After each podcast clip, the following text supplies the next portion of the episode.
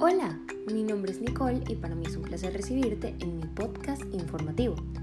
El día de hoy te estaré contando un poco acerca de lo que son las drogas, las consecuencias de su consumo y lo que serían los tipos de drogas o sustancias ilícitas. Las drogas son sustancias químicas que cuando se introducen en el organismo actúan sobre el sistema nervioso central. Esto provoca cambios que pueden afectar a la conducta, el estado de ánimo o a la percepción.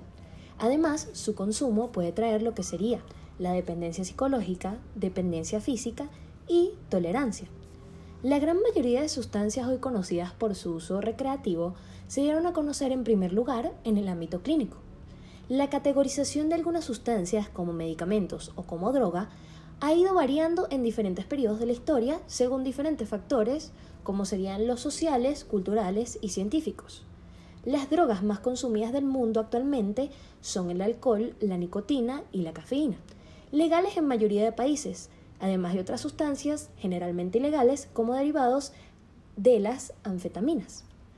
La causa exacta del consumo de drogas se desconoce los genes de una persona, la acción de las drogas, la presión de compañeros, el sufrimiento emocional, la ansiedad, la depresión y el estrés ambiental pueden ser todos factores invinientes.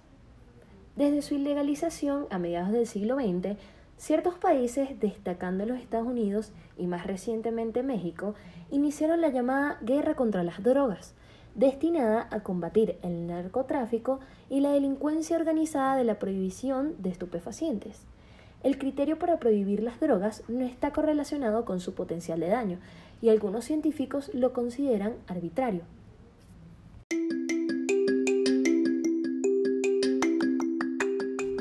Sabiendo todo esto, quisiera invitarte a reflexionar y que tomemos conciencia de las cosas tan fuertes que causan las drogas.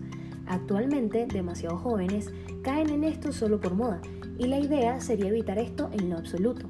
Entonces quisiera yo invitarte a que compartas este podcast y tengas en cuenta toda esta información en un futuro. Gracias por escucharme.